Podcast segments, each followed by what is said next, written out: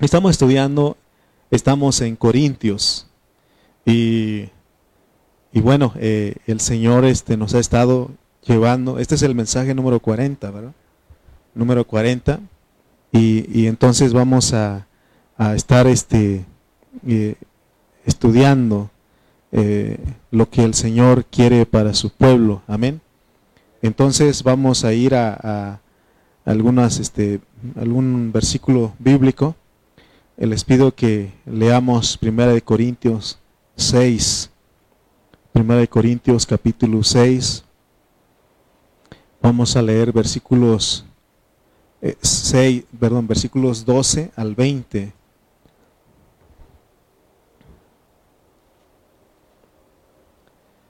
Amén. Vamos a ir a Primera de Corintios capítulo 6, versículos 12 al 20, que dice: eh, tiene un subtítulo y dice, glorificad a Dios en vuestro cuerpo. Amén. Dice el versículo 12, leamos todos, todas las cosas me son lícitas, mas no todas convienen. Todas las cosas me son lícitas, mas yo no me dejaré dominar de ninguna. Las viandas para el vientre el vientre para las viandas. Pero tanto al uno como a las otras destruirá Dios. Pero el cuerpo no es para la fornicación, sino para el Señor. Y el Señor para el cuerpo. Y Dios que levantó al Señor, también a nosotros nos levantará con su poder. ¿No sabéis que vuestros cuerpos son miembros de Cristo? ¿Quitaré pues los miembros de Cristo y los haré miembros de una ramera? De ningún modo. ¿O no sabéis que el que se une con una ramera es un cuerpo con ella?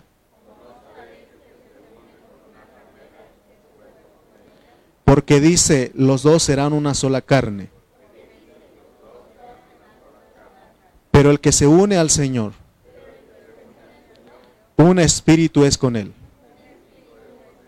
Huid de la fornicación. Cualquier otro pecado que el hombre cometa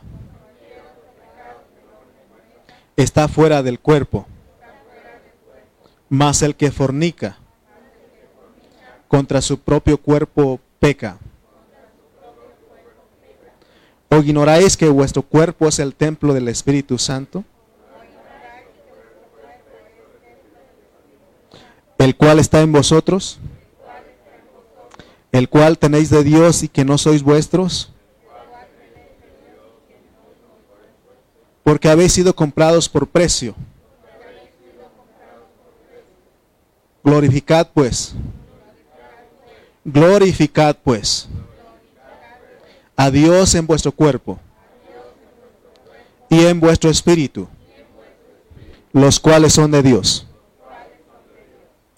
Muy bien, entonces ese es nuestro nuestros versículos que vamos a estar estudiando, vamos a estar desarrollando en esta hora. Nuestro tema es el cuerpo es la semilla para la resurrección. Señor, te damos gracias en esta hora porque nuevamente podemos reunirnos, podemos estar aquí presentes, Señor, con toda con todos nuestros hermanos para recibir tu palabra. Oramos por todos aquellos, Señor, que están en casa, aún por aquellos que no pudieron venir, que no tuvieron el deseo de venir, porque eres tú el que pones ese deseo, el querer como el hacer. Oramos, Señor, para que tú seas con ellos. Oramos por aquellos hermanos que están a través de Facebook, Señor, viéndonos, recibiendo esta palabra, sé con ellos. Señor, oramos para que tengas misericordia de ellos, Señor, y que también les hables como a nosotros que estamos aquí presencialmente. Gracias, Señor. Recibimos, tomamos tu palabra, comemos y queremos beber tu palabra, Señor. Damos gracias, alimentanos, Señor, a través del que tú hablas. En el nombre de Jesús. Amén y amén. Antes de empezar a desarrollar nuestro tema, hermanos, eh, Queremos recordarles que Primera de Corintios es una epístola que muestra problemas eh, en esa iglesia. Eh, ya vimos que los problemas no son el enfoque, sino que el enfoque es la solución. O sea que Pablo no se enfoca tanto en los problemas, sino que en la solución. En la solución, porque hay solución, ¿no? Y ya hemos dicho que para todo problema en la vida de la iglesia, la solución es Jesucristo es el Cristo crucificado. Entonces en este libro al leer los capítulos del 1 al 16, porque eso tiene 16 capítulos, nosotros vamos a encontrar 11 problemas. Son 11 problemas, pero todos esos problemas los usa Dios como un trasfondo, un trasfondo negro para que la luz de Cristo brille. Ese es el deseo. Porque recuerden que los problemas son soberanos. Es por la soberanía de Dios. Aquí no tiene nada que ver el diablo. El diablo es un medio, es una herramienta, pero el que decide los problemas es Dios. Por eso dice que Él, en Él están todas las cosas. Son para Él y de Él y por Él. O sea que nuestro Dios, eh, si nosotros entendemos de esta manera, podemos glorificarle cuando estamos en medio de los problemas. ¿Se acuerdan ustedes que el otro decíamos que aún tenemos que dar gracias cuando nos va mal? Porque nosotros estamos acostumbrados a dar gracias nada más cuando nos va bien. Y cuando nos va mal, sentimos que Dios nos está castigando, sentimos que Dios ya no está con nosotros.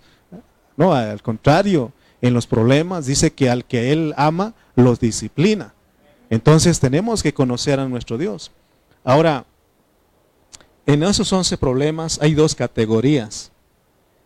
Y cuando Pablo escribió esta epístola, él ejercitó su espíritu. ¿Se acuerdan que él iba en su espíritu con los hermanos, decíamos?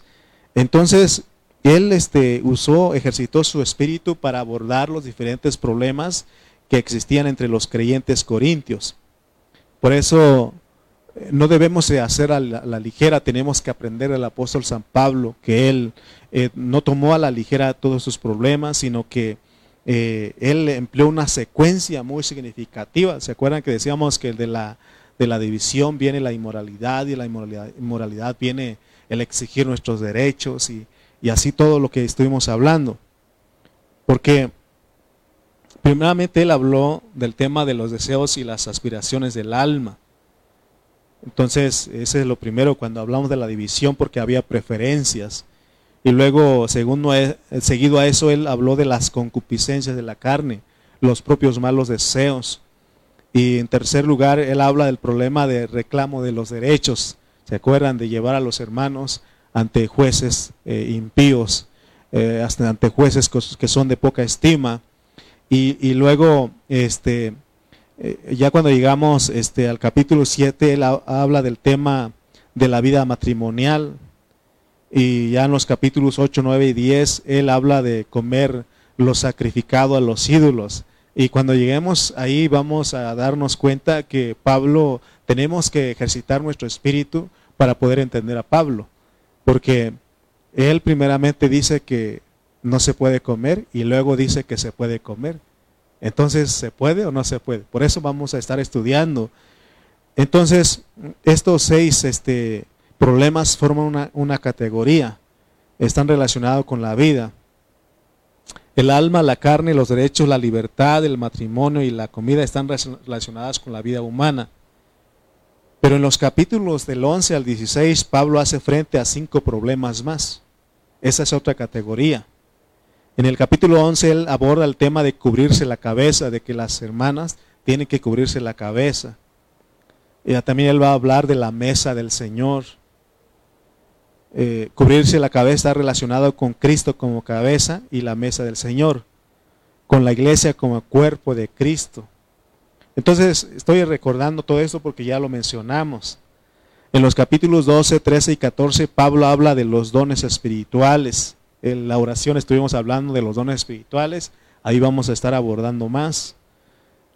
Eh, en el capítulo 15, él abarca la doctrina de la resurrección. Y en el capítulo 16 llega al último punto. Él habla de la recolección del donativo, de las ofrendas, pues. Y vamos a llegar a todo este punto para que cuando nosotros demos lo que es de Dios, sepamos lo que estamos haciendo, amén. Porque de repente eh, ese es un problema también ¿verdad? De que, de que algunos piensan que es para el pastor el, el, el que se va a hacer rico, ¿no? Y, lo generalizan, pues. Ah, gracias a Dios que yo tengo limpia mi conciencia. Eh, cada peso que los hermanos dan para la iglesia lo distribuimos para los que están enfermos, para los que están necesitados. Y ahí están las, los libros ahí con nuestra hermana Araceli. Entonces, vemos que todos estos problemas forman una segunda categoría y tienen que ver con cosas espirituales espirituales relacionadas con la administración de Dios. La primera tiene que ver con la vida humana y la segunda tiene que ver con cosas espirituales relacionadas con la administración de Dios. Entonces, eh, vemos los dos, las dos categorías de los problemas.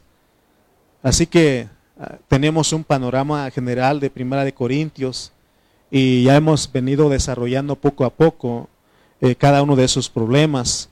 Y ahorita estamos en el capítulo 6 y queremos entender que nosotros como cristianos podemos abusar de la libertad que Dios nos ha dado. Por eso los, eh, Pablo llegó a decir en el versículo 12, él dice, todas las cosas me son lícitas. O sea que él aprobó de cierta manera lo que decían los corintios, porque ellos decían, yo soy libre de hacer lo que quiera, pero ya entendimos en qué parte, ¿no? De nuestra alma. En tu espíritu y en tu cuerpo no, pero en tu alma Dios te da libre albedrío. Que tú hagas lo que quieras, pues. Si no, eh, porque ahí, ¿se acuerdan de que estudiamos, leímos este Deuteronomio, creo que es el 30, 19, ¿se acuerdan? Y ahí en Deuteronomio 30, 19, él dice que pone la vida y la muerte, pone la bendición y la maldición, ¿no? Y él dice, escoge pues la vida para que vivas tú y tu descendencia. O sea que siempre el consejo de Dios es que, hermanos, podamos este, escogerlo a Él. Amén. Si es ese versículo, ¿verdad? Sí. 30. Dice, a los cielos y a la tierra llamo por testigos hoy contra vosotros, que os he puesto delante la vida y la muerte, la bendición y la maldición. Ya entendimos que cuando somos niños en Cristo estamos en la bendición nada más. Que nos bendiga y que no nos maldiga bendíceme, bendice a mis hijos, bendice a mi esposa, bendíceme, bendice mi trabajo. Está bien, pero eso es de niños. Él dice mejor, escoge la vida, escoge la vida para que vivas tú y tu descendencia. Muy bien, entonces, eh, Dios no nos, no nos tiene nuestra alma detenido, sino que Él nos eh, da este libre albedrío y Él nos da la libertad para que escojamos, para que nuestra alma sea ganada, sea ganada. El tiempo de estar aquí en este lugar, en esta noche, es para ganar nuestra alma. Amén. Por eso Pablo toma tiempo y el cuidado para explicarnos que lo que ya compró Dios eh, de nosotros es nuestro espíritu y nuestro cuerpo, lo dice el versículo 20, ¿no? Ahí eh, en donde leímos hace un momento dice el versículo 20, porque habéis sido comprados por precio. Glorificad pues a Dios a vuestro en vuestro cuerpo y en vuestro espíritu, los cuales son de Dios, son los que Él compró. Amén. Pero este, lo que no compró Dios, lo que Él quiere, nos dejó algo para nosotros, para que nosotros la ganemos, la compremos, es nuestra alma, es tu intelecto, sentimiento y voluntad. Amén. Nosotros tenemos que estar bien claros de cómo funciona el ganar nuestra alma. Porque podría ser que siendo cristiano de tantos años, todavía nosotros ignoremos cómo es que se gana nuestra alma. ¿Usted ya sabe cómo se gana el alma? ¿Cómo se compra el alma? Porque claramente aquí Dios nos pone que Él solamente compró nuestro, nuestro cuerpo y compró nuestro espíritu. Pero ahora nosotros estamos bregando con el asunto del alma. Y ya a estas alturas muchos de nosotros sabemos que ganar el alma es entrar, es heredar el reino de Cristo, el reino de mil años. El que no gane su alma en ese tiempo no va a heredar el reino. Lo que le espera al cristiano que no, no gane su alma, que no compre su alma en ese tiempo, son las tinieblas de afuera, donde será el lloro y el crujir de dientes. Amén. Pero estamos a tiempo, pues para que nosotros eh, decidamos como Josué. Josué dice que escojan ustedes eh, si quieren servir al Dios, ¿verdad? De, aquellos pueblos. Pero yo y mi casa serviremos a Jehová. Yo y mi casa serviremos a Jehová. Por eso eh, tiene que el yo es el alma. El yo es el alma y Dios quiere que usted y yo escojamos en la, vida, que nuestra alma se incline a la vida, porque eso, a través de eso, se gana el alma, se compra el alma en este tiempo. Amén. Porque si nosotros, hermanos, no salvamos nuestras almas, porque es la parte que corresponde a nosotros y a Dios, por supuesto, el Señor siempre está presto. ¿Se acuerdan de aquel hombre que dijo, Señor, si tú quieres, sáname, límpiame? ¿Y qué dijo el Señor? Quiero, quiero. Siempre es de que nosotros nos prestemos, Señor, concédeme el crecimiento, te concedo. Señor, eh, crece en mí, yo crezco en ti porque te estás prestando. Amén. Por eso tiene que ver mucho con nuestra alma. Por eso les digo que el venir a estar aquí una, estar aquí una hora y media, una hora cuarenta minutos, eso es ganar el alma. Amén, ganar nuestro alma. El asunto de, de nuestra alma, la razón por la cual con toda autoridad y con toda seguridad podemos decir que nosotros somos los que tenemos que ganar nuestra alma, es porque tenemos que llevar a la cruz. Tenemos que llevar a nuestra alma a la cruz. ¿Se acuerdan que leímos Mateo 16, versículos 24 al 28? Dice Mateo capítulo 16, versículos 24 al 28. Dice,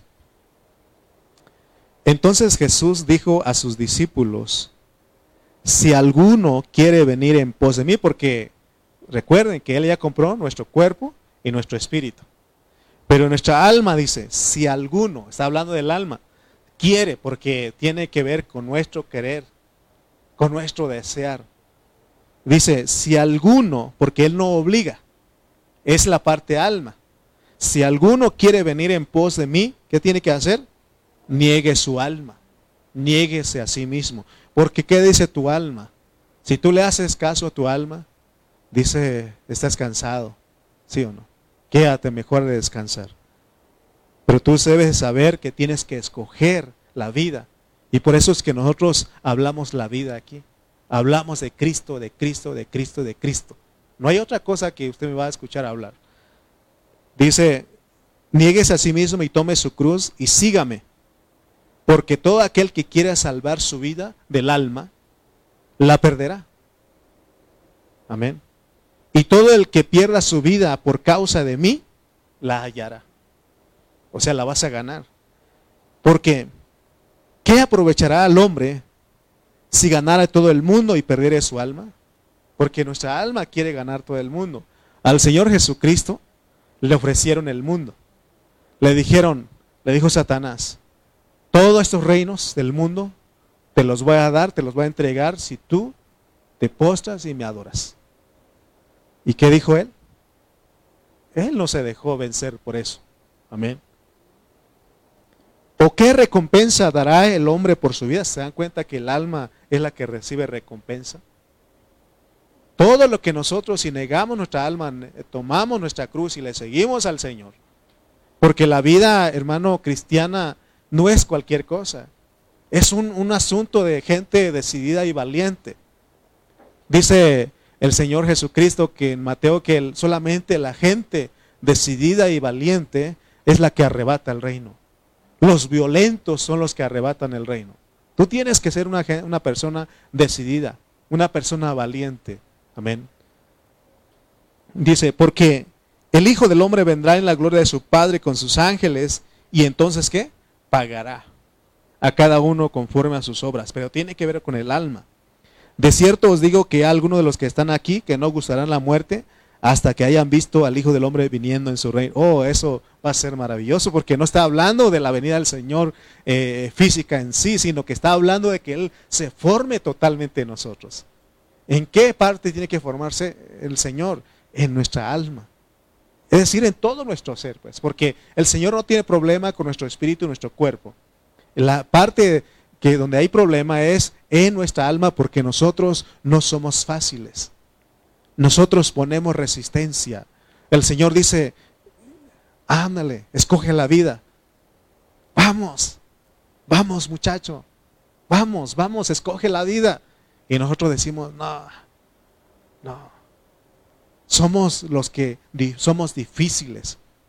No somos fáciles. Nosotros no queremos. Pero el Señor te dice en esta hora, ¿de qué recompensa vas a dar por tu alma? Por eso Él dice, si alguno quiere venir en pos de mí, niéguese a sí mismo, tome su cruz y sígame. Se trata de tomar la cruz en esta caminata. Amén. Entonces vemos que el alma se tiene que comprar. Eso equivale a comprar aceite. ¿Se acuerdan de la parábola de las diez vírgenes? Ahí nos habla de dos clases de cristianos.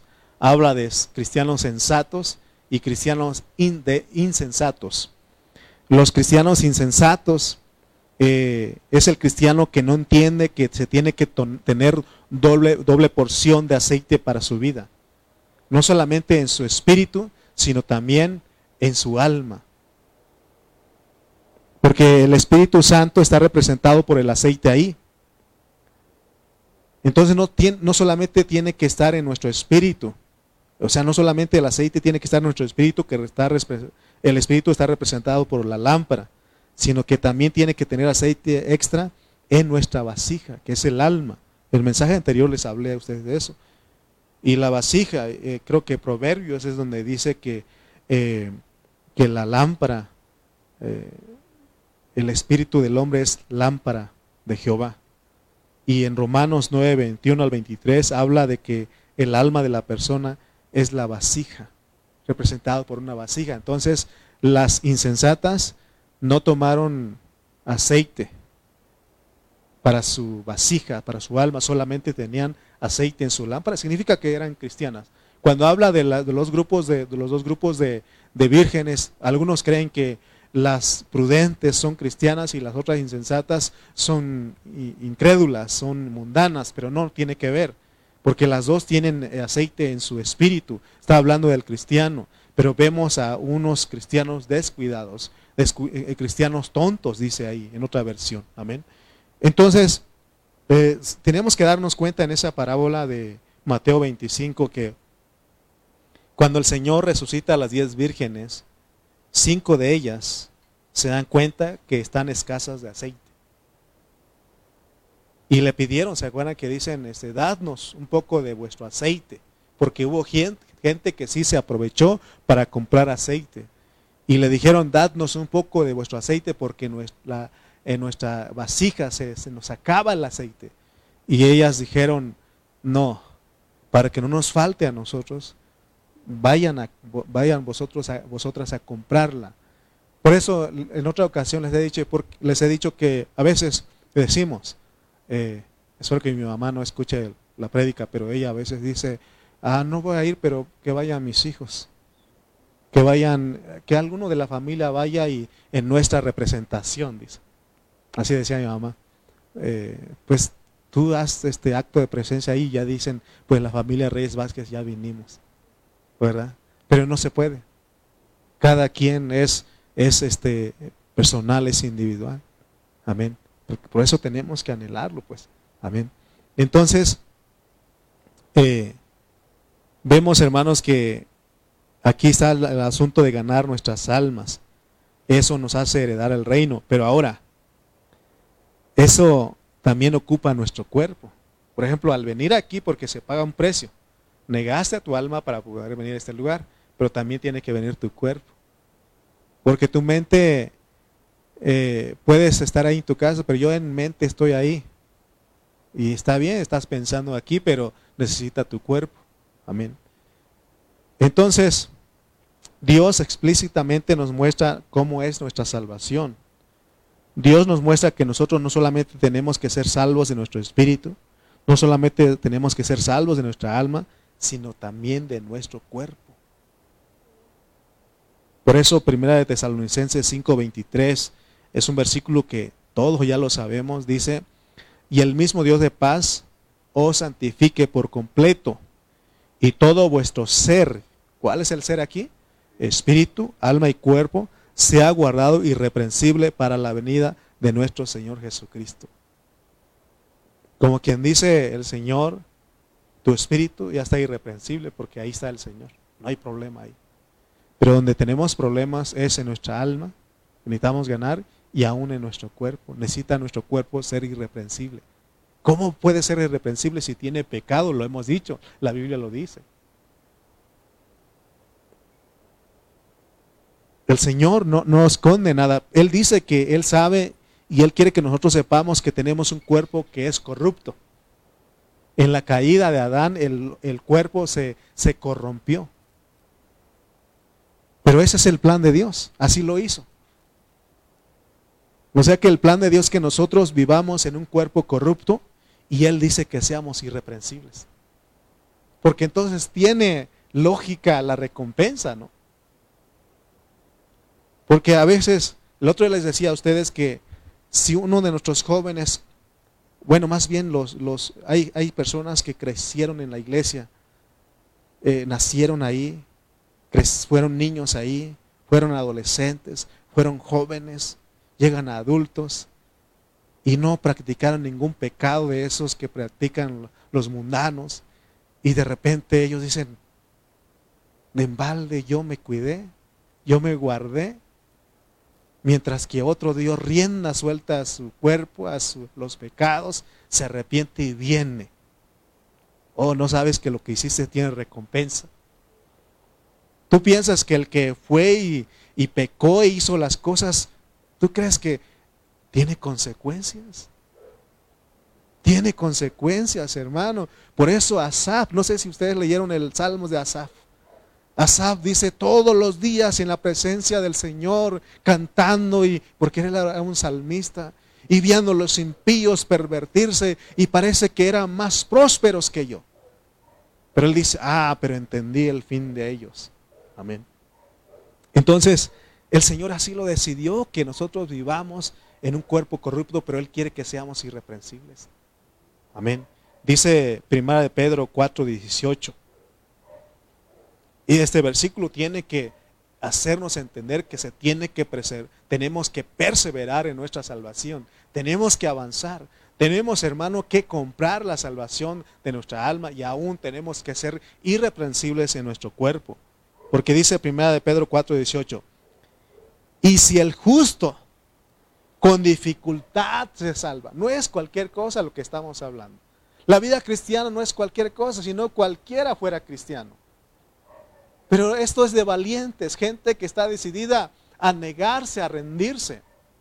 Amén. ¿Cuántos valientes hay en esta hora? Tenemos que ser valientes, es decir, está bien, todo mundo lo hace, pero yo no. Todas las cosas me son lícitas. es que, a ver, todavía no termino, ¿eh? Y si el justo con dificultad se salva, todos dicen, todo el mundo lo hace. Todas las cosas me son lícitas. Él lo hizo y ¿por qué yo no? Tienes que entender que si tú te guardas, hay recompensa. Hay recompensa, hermano. Yo así llegué un momento, pensé, dije, yo me guardé, me cuidé, estuve ahí todo el tiempo. Cuando ya tenía mis 28 años, bueno, cuando tenía 25, una vez le escribí a un pastor, le dije, oiga pastor, yo estoy sirviendo al Señor, estoy en la iglesia y ¿dónde está mi esposa?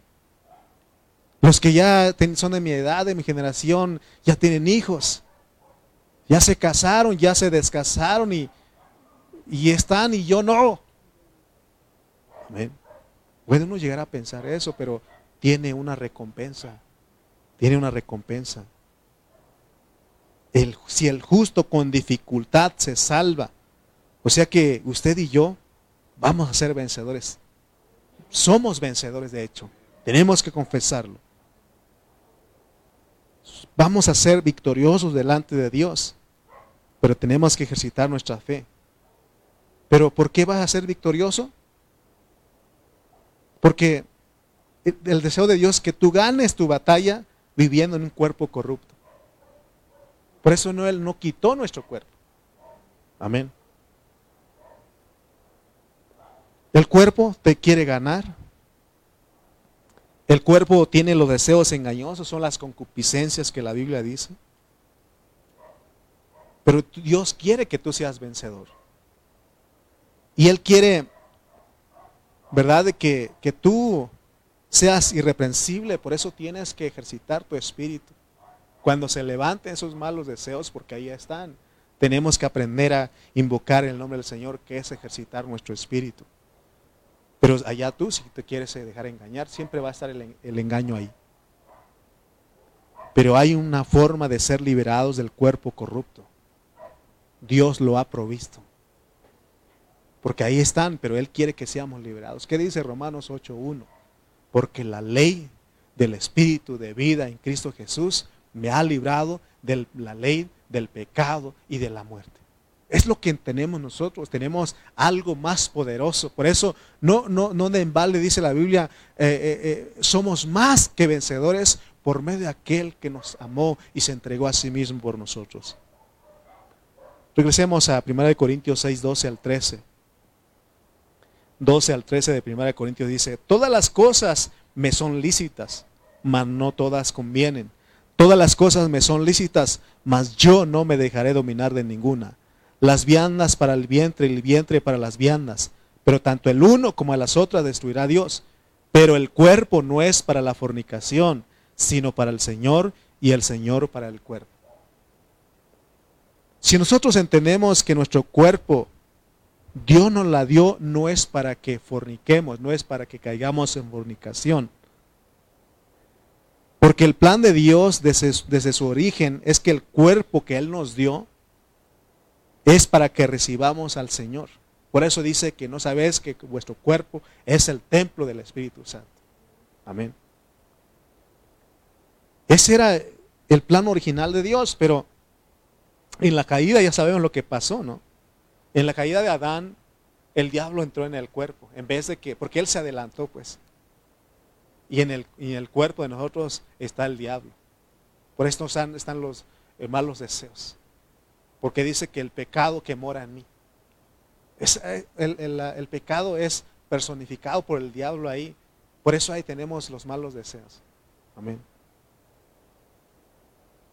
Por eso es que decimos que nosotros vivimos en un cuerpo corrupto. Por eso Dios, pero Dios no se da por vencido.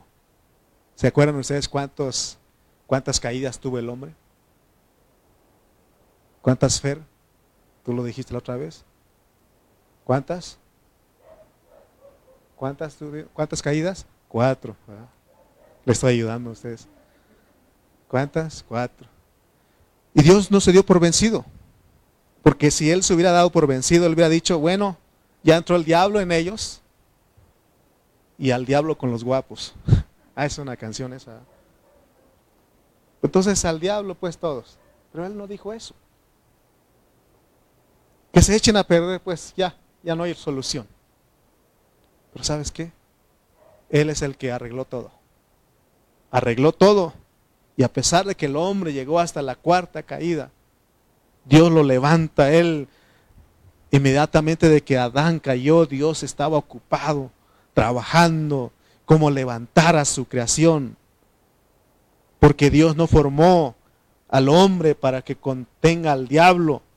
Dios formó a Adán, Dios creó, hizo y formó a Adán para que contenga a Cristo. Por eso, cuando vamos a Génesis, lo primero que vemos que Dios eh, pone al hombre delante de un árbol que se llama el árbol de la vida para que el hombre coma. Y esa es la lección que nosotros tenemos que aprender, tenemos que entender que Dios nos dio un cuerpo para que nos llenemos de vida. Por eso Él habla de que seamos irreprensibles en nuestro espíritu, alma y cuerpo. Por eso ahí en el, versículo 13 de 1 Corintios 6, Él dice, las viandas para el, para el vientre, las viandas para el vientre y el vientre para las viandas. Pero tanto el uno como a las otras destruirá Dios. ¿Se dan cuenta que habla de la comida? Entonces él dice, pero el cuerpo no es para la fornicación, sino para el Señor y el Señor para el cuerpo. Ese ha sido el deseo de Dios desde el principio. Ahora la fornicación es un tema bien extenso, porque la fornicación cubre una infinidad de asuntos que son dañinos para nuestro cuerpo. Porque a veces solamente enfocamos el que no se casó, que vive en unión libre, está en fornicación y es fornicación. Eso. Pero dice aquí que el cuerpo no es para la fornicación. O sea que aún cuando nosotros caemos en adulterio, aun cuando nosotros vemos pornografía, dice que tus ojos son parte de tu cuerpo. Entonces tu cuerpo no son para que practiques los pecados que la Biblia menciona, porque cuando habla de la fornicación, habla del adulterio, habla de qué más? De la borrachera, habla de la avaricia. Ahí en el versículo 9, ¿no? De 1 Corintios 6. ¿De qué más habla? De, los afeminados, de la homosexualidad, de todo eso, ¿sí o no? Amén. Por eso dice que, eh, que no te deleites en esas cosas, aunque eres libre en tu alma, pero no te deleites porque el cuerpo no es para la fornicación. Por eso dice el versículo 14, nuestro tema es el cuerpo es la semilla para la resurrección. Entonces el versículo 14 dice, y Dios que levantó al Señor, también a nosotros nos levantará con su poder. Está hablando de la resurrección. El Señor quiere que nosotros sepamos que el cuerpo es para, para sembrar, es para plantar. El cuerpo es como una semilla, nuestro cuerpo. Por eso dice que tenemos que guardarnos. Por eso no a la fornicación. Entonces, en medio de la revelación de lo que es nuestro cuerpo, porque dice que no es para la fornicación, sino para el Señor, es para que sea sembrado. Ahí no está hablando de la resurrección. Hermanos, tenemos que entender que si, si no nos guardamos en nuestro cuerpo, si no, si no somos irreprensibles en nuestro cuerpo, no somos buena semilla para la resurrección. Porque está hablando de que es la semilla de plantar, de sembrar. Por eso en Mateo 13, 38 dice, Mateo 13, 38 está hablando de la, del sembrador y dice, el campo es el mundo la buena semilla son los hijos del reino y la cizaña son los hijos del mal. ¿Se acuerdan ustedes cuando habló de la parábola del trigo y la cizaña? Los ángeles dijeron, Señor, ¿quién plantó la cizaña? Y dijo, fue el diablo. Y le dijeron ellos, ¿quieres que vayamos y la arranquemos? Y él dijo, no, no, no, no porque puedan arrancar un trigo. Significa que los que son trigo seguimos, estamos en lo que éramos antes, estamos volviendo a practicar otra vez. Por eso el eh, 1 eh, Corintios 6, 11 dice, y esto eras alguno de vosotros, pero ya habéis sido lavados, ya habéis sido purificados, santificados, justificados, ¿sí o no? Amén. Entonces, no es para que sigamos en eso. Si alguien practicó alguna de estas cosas, no es para que siga haciéndolo. El Señor ya lo lavó. Amén. Si alguien eh, cayó, si alguien, hermano, tienes que olvidarte de eso. Dios perdona, borrón y cuenta nueva. Amén. Ahora dice que el versículo de Mateo 13, 38 dice que hay buena semilla. Si tú te guardas, eres irreprensible en tu cuerpo, no das lugar a la fornicación, al adulterio, a la borrachera, a la avaricia, todo eso que habla ahí. Entonces, hermano, tú vienes a hacer una buena semilla. Porque el mejor fruto de la cosecha se llama buena semilla, en otras palabras, primicia.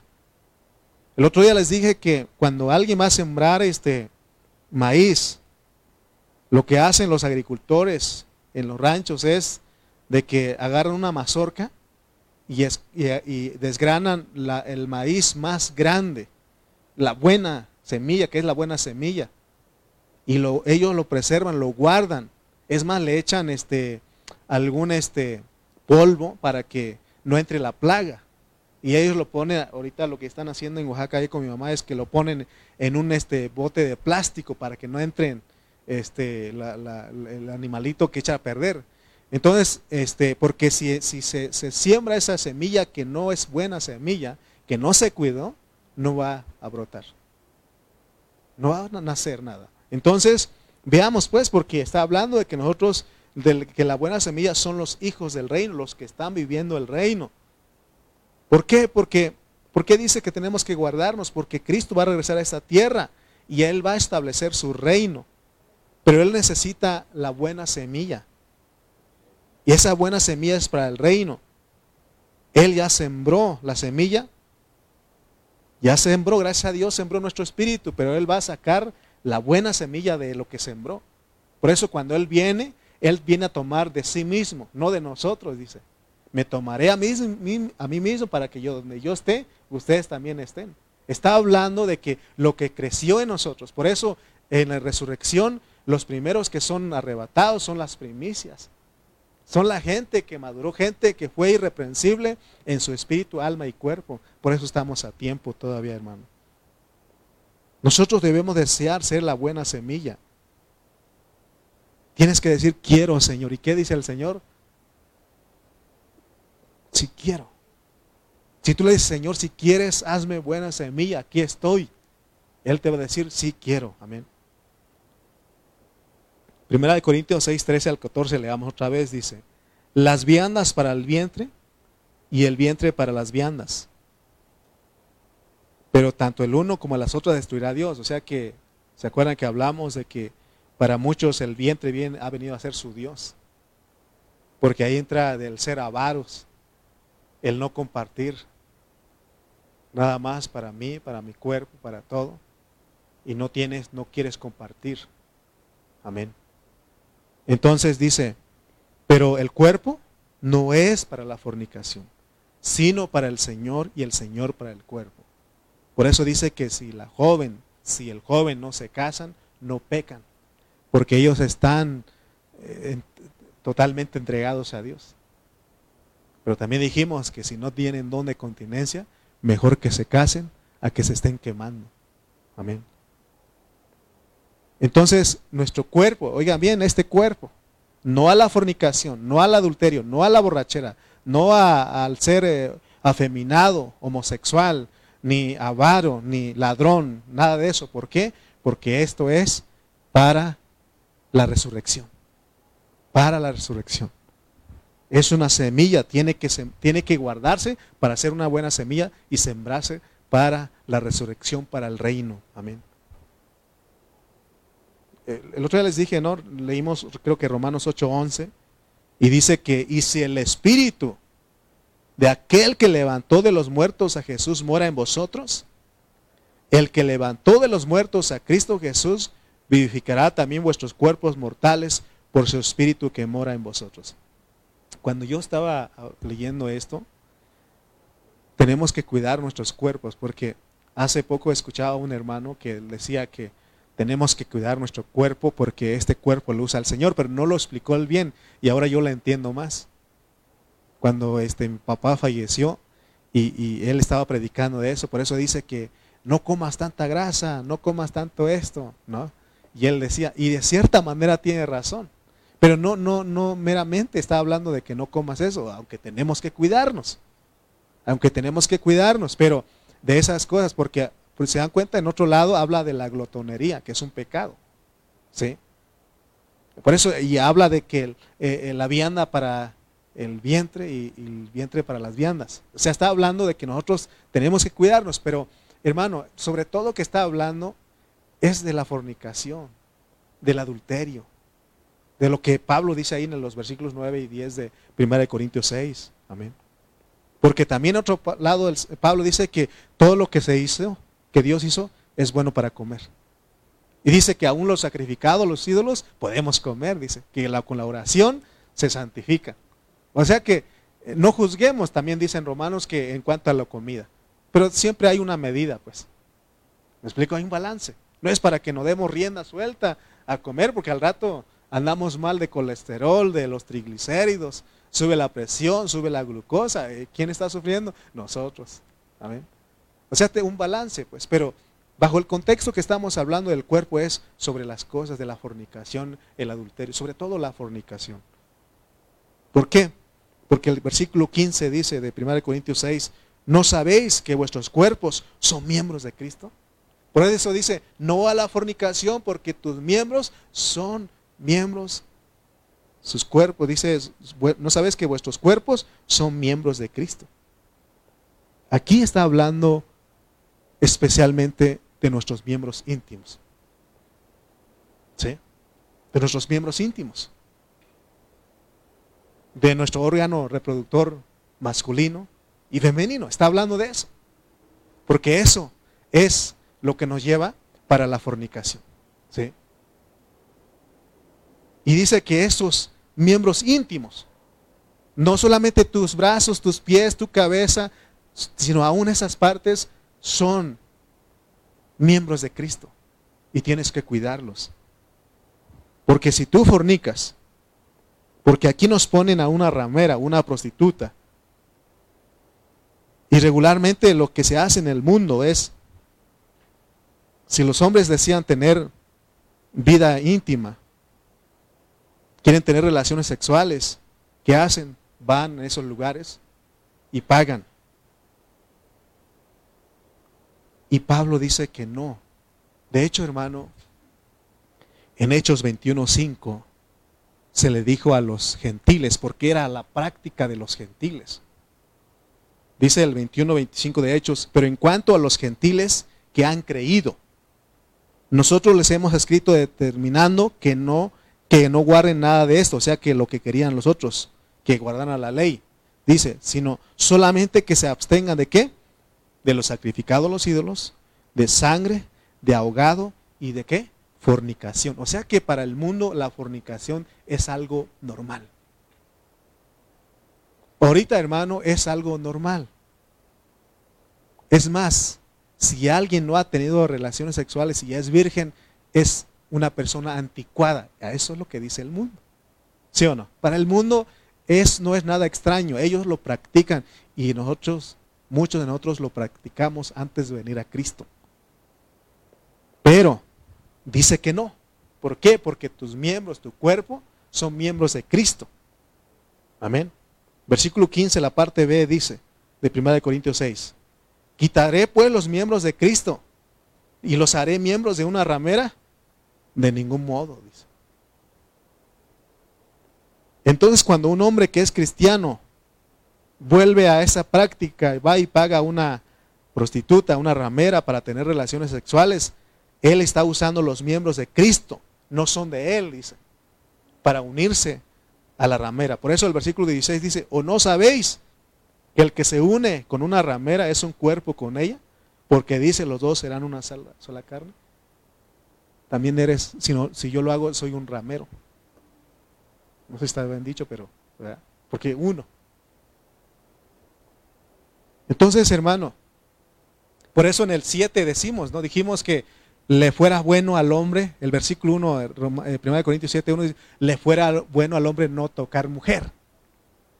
En ese caso, entonces, mejor no, pero Dios dice, no, no, no, sí se puede. Yo quiero que tú uses tus partes íntimas yo quiero que tú que, tengas relaciones sexuales porque quiero que te multipliques, que te fructifiques, porque hay quienes creen que el tener relaciones sexuales, donde Dios sí dice que sí, es pecado. Pero dice que en el único lugar donde sí se puede tener relaciones sexuales y Dios eh, acepta y aprueba es en el matrimonio. Fuera de ahí se llama fornicación. Amén. Fuera de ahí se llama fornicación. Por eso el versículo 11 dice, esto erais, algunos otros fornicarios, adúlteros. Por eso, hermano, el que está en Cristo tiene que entender que es una nueva creación. Todas las cosas viejas pasaron. Lo que hiciste anteriormente se quedó. Ya olvídalo. Ahora tiene que contar tu vida cristiana. Es más, si siendo cristianos nosotros hasta ahorita, hasta ayer, hasta hoy, venimos con esa vida, dice Dios, ya no porque el cuerpo no es para la fornicación. Recuérdate que es una semilla para la resurrección, pero si no te, te guardas en tu espíritu, alma y cuerpo, entonces no hay reino para ti. Amén. Es lo que está diciendo. Amén. Entonces este asunto que estamos hablando es serio. Esto que estamos hablando aquí no es cualquier cosa, no es un chiste. Estamos hablando de la realidad de lo que es pervertir nuestros cuerpos. Pero Dios nos quiere mostrar algo porque está usando nuestra vida física, está hablando de la fornicación física para hablarnos de algo espiritual. Por eso es, es importante entender que si un hermano es corrupto y es cristiano y aún practica estas cosas, si una hermana practica estas cosas, entonces va a tener problemas espirituales, porque nuestra unión verdadera es espiritual. Pero Dios usa nuestro mal comportamiento, el desorden de nuestros cuerpos, para hablarnos de lo que es ser fornicarios delante de Dios. Porque la fornicación física es una consecuencia de que nuestra relación y de nuestra unidad espiritual está mal delante de Dios. O sea que cualquier hombre que está eh, participando de esta lista que nos pusieron en los versículos 9 al 11 está mal espiritualmente. Porque se está dejando engañar. Porque dice, todas las cosas me son lícitas. Puedo hacer lo que yo quiera. Pero Pablo dice, no conviene. No me dejaré dominar por ninguna de ellas. Versículo 17 dice, tenemos que entender esta verdad. Pero el que se une al Señor, un espíritu es con Él. En esa comunión, en esa intimidad, sí Dios quiere que nosotros permanezcamos. Así como nos prestábamos nuestros cuerpos para la fornicación física, ahora entendamos que esto es lo que Dios quiere, que estamos casados con Dios. Amén. Que estamos casados con Dios. Por eso Él dice, guárdate. Guárdate en tu espíritu y en tu cuerpo. Y si tú ganas tu alma, hay recompensa. Amén. Tenemos que dar gracias a Dios que en esta hora, de que ninguno de nosotros puede cumplir lo que Dios nos, ha mandado o nos está diciendo si no se une al Señor. Esa es la victoria que tenemos de ser uno con el Señor. No hay otra manera de, de, decir no a la fornicación si no entendemos que somos uno con el Señor. Porque no eres tú el que peleas. ¿Quién gana tus batallas? ¿Quién pelea tus batallas? Es Cristo. Por eso tenemos que recordar que somos uno con Él y no prestarnos ser uno eh, en la fornicación. Amén. Hermano, voy a terminar diciendo que esta nuestra vida cristiana es una carrera de obstáculos. Por eso dice que el justo con dificultad se salva. Amén. El justo con dificultad. Esto es una carrera llena de obstáculos y Dios la puso soberanamente. Hubiera, yo a veces digo, Señor, hubiera sido más fácil que quites todo. Pero Él dice, no, yo quiero que tú seas vencedor en ese cuerpo corrupto. Amén. Él quiere que nosotros seamos porque hay recompensa. Dios para salvarte te ha puesto obstáculos. Y es lo que muchos hermanos todavía no han entendido. Amén. Porque ponemos pretextos, ¿no? Pero entonces, hermanos, tenemos que entender que la carrera del cristiano es una carrera común con un obstáculo bien grande, porque puso nuestro cuerpo corrupto. Así lo programó Dios. La, eh, hasta el día que nosotros vamos a dejar de tener esos malos, propios malos deseos cuando nos muramos. Mientras, ahí van a estar, pero Dios quiere que tú seas un vencedor, que seas victorioso ahí. Dios diseñó de esta manera porque Él mismo vino a esta tierra y adquirió un cuerpo en semejanza de carne, de pecado. Todas las tentaciones las tuvo el Señor, por eso tienes que ir a tu sumo sacerdote. Tenemos que ir a nuestro sumo sacerdote porque Hebreos 4:15 dice, porque no tenemos un sumo sacerdote que no pueda compadecerse de nuestras debilidades, sino uno que fue tentado en todo según nuestra semejanza, pero sin pecado. Solamente Él nosotros. Por eso Pablo dice, todo lo puedo en Cristo que me fortalece. No solamente cuando dices, ah, eh, todo lo puedo en Cristo, ah, es para, eh, para cosas positivas, para aún las negativas, tú puedes decir, solamente Cristo puede. Amén. Hermano, nuestra alma, el alma del, perdón, el, aquí el alma del Señor aprendió a negarse totalmente. Porque Él también salvó su cuerpo, aunque tenía obstáculos. Pero Dios no nos está poniendo trampas a nosotros, porque Él mismo dice que en Hebreos, en Hebreos 2.14 dice que así que por cuanto los hijos participaron de carne y sangre, él también participó de lo mismo para destruir por medio de la muerte al que tenía el imperio de la muerte, eh, de la muerte esto es al diablo. Hermanos, nosotros, a nosotros no nos, no nos están pidiendo ninguna cosa aparte de lo que Cristo fue vencedor. Todo lo podemos en Cristo Podemos ser vencedores, podemos ser victoriosos. Para eso se nos dio a Cristo dentro de nosotros, para que no tengamos excusas. Nadie puede decir es que no pude, Señor, porque yo solito. No, el Cristo que está en ti, dice Romanos 8:11 que leímos hace un momento, y si el Espíritu de aquel que levantó a Cristo Jesús de los muertos mora en ti, también vivificará vuestros cuerpos mortales por su Espíritu que mora en vosotros. Amén. Porque puede ser que nosotros, hermano, eh, digamos, entonces, ¿quién puede ser salvo? Porque los discípulos dijeron, ¿quién podrá ser salvo, pues? Y mirándolos Jesús les dijo, para los hombres esto es imposible, para, más para Dios todo es posible. Eh, bueno, no, no quiero corregir nada, pero a veces decías que Dios es un Dios de imposible. No, Dios es un Dios de posibles. Porque cuando usted dice Dios es un Dios de imposible, es que entonces Él no puede. Porque aquí dice, para los hombres esto es imposible, pero para Dios es posible. O sea, si tú quieres reinar, Él, Él te, te ayuda, te echa la mano. Amén. Nadie puede decir yo no puedo y que nos demos por vencidos. Así está, la, está el mundo. Hay muchos cristianos que salieron, es que no, no, no puedo. El diablo te engaña, es que eh, no, no mereces. Pero Dios, si escuchas al Señor, te dice, tú sí puedes. Tú eres un vencedor. Nosotros no le hemos escuchado, pero Él te dice, tú sí eres un vencedor. Quizá tus papás te dijeron, tú eres un bueno para nada, tú no sirves. Pero Dios dice, tú sí sirves. Yo te creé, yo te hice, yo te formé para que seas un vencedor. Es más, te di mi vida, te di a Cristo, a mi Hijo que mora en ti. Te di mi espíritu. ¿Qué más necesitas? Amén. Quizás el diablo puede engañarte para que tú seas una mala semilla, pero si tú pones atención a lo que Dios te está hablando hoy, tu cuerpo es para la resurrección. Por eso Él dice no a la fornicación. Tu cuerpo es para que el Señor lo use como semilla para la resurrección. Por eso tienes que guardarte.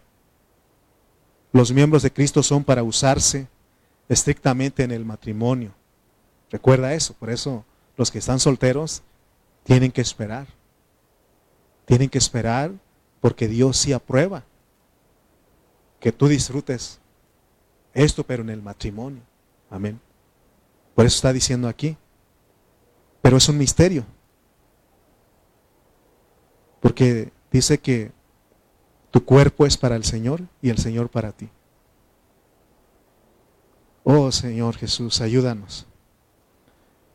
Dice, leamos nada más los versículos 18 a 19, dice, huid de la fornicación, huid de la fornicación. Cualquier otro pecado que el hombre cometa está fuera del cuerpo, mas el que fornica contra su propio cuerpo peca, o sea que te impide heredar el reino. ¿O ignoráis que vuestro cuerpo es templo del Espíritu? Si nosotros fornicamos, ¿qué pasa? Nuestro cuerpo no es buena semilla para la resurrección. Todo me es lícito, pero no me conviene. Todo me es lícito, pero no me dejaré dominar de ninguna de ellas. Entonces tenemos que negar a esos deseos. Amén. Dice el 19, ¿o ignoráis que vuestro cuerpo es el templo del Espíritu Santo? El cual está en vosotros, el cual tenéis de Dios y que no sois vuestros. ¿Se da cuenta? Dice. ¿O ignoráis? Estás ignorando. Porque se puede ignorar. Porque el Señor nos puede estar hable y hable y decir, ah, sí, Señor, sí, pero a mí me gusta ese muchacho. A mí me gusta esa muchacha. Y voy a hacer lo que yo quiera. Sí, pastor, pero yo voy a hacer lo que yo quiera. Ten cuidado. Buena semilla. Buena semilla. Amén. Dios tiene a ese a esa mujercita, a ese hombrecito que tú que él ya diseñó que es para ti. Amén. Póngase de pie, por favor.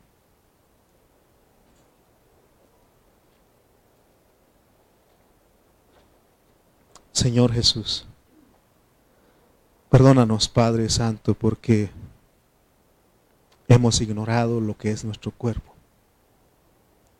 Pero nuestro cuerpo es para ti, nuestros, nuestros cuerpos son miembros tuyos, Señor. Señor, ayúdanos a hacer esa buena semilla. Señor, los adultos, los que ya estamos casados, sabemos, Señor, que no es fácil guardarse. No es fácil que un joven se guarde, pero sabemos que hay muchos Danieles entre nosotros. Hay muchos Josés que mejor huyeron de la fornicación.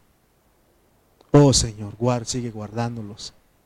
Y aún aquellos, Señor, que han caído, tú le estás dando una oportunidad más hoy para que ellos se arrepientan y entiendan que sus cuerpos son para el Señor, que sus cuerpos tienen que ser la buena semilla para la resurrección, que sus cuerpos son el templo del Espíritu Santo, que sus que nuestros cuerpos tú las compraste, Señor.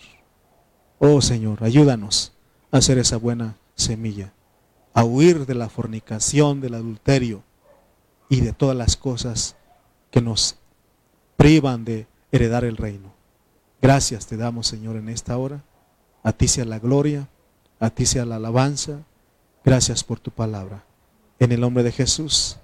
Amén y amén. Amén.